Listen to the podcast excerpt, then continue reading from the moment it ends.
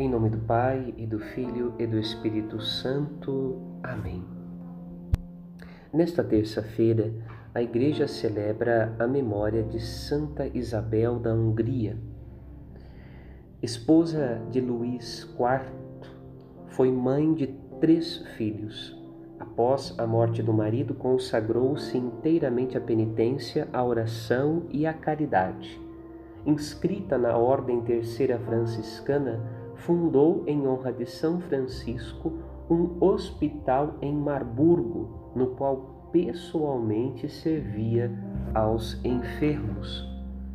A liturgia desta terça-feira também nos convida à conversão da mornidão. No livro do Apocalipse, na primeira leitura, Jesus recorda que não ser quente ou frio é um grande defeito de conversão.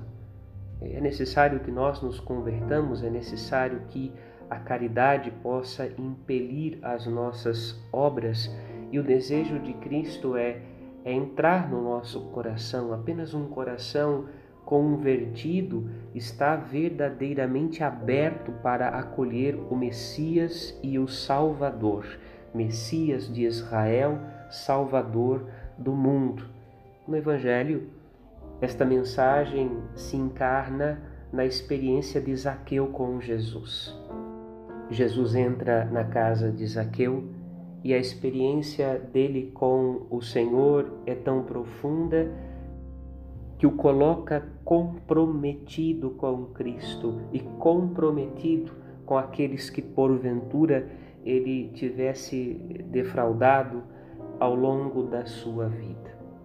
Pedimos ao Senhor que nos ajude a viver essa experiência profunda de conversão que coloca tudo que somos, tudo que temos a serviço de Deus e permitindo que o Senhor entre na nossa vida para mudar completamente o nosso interior em vista da nossa santificação pessoal.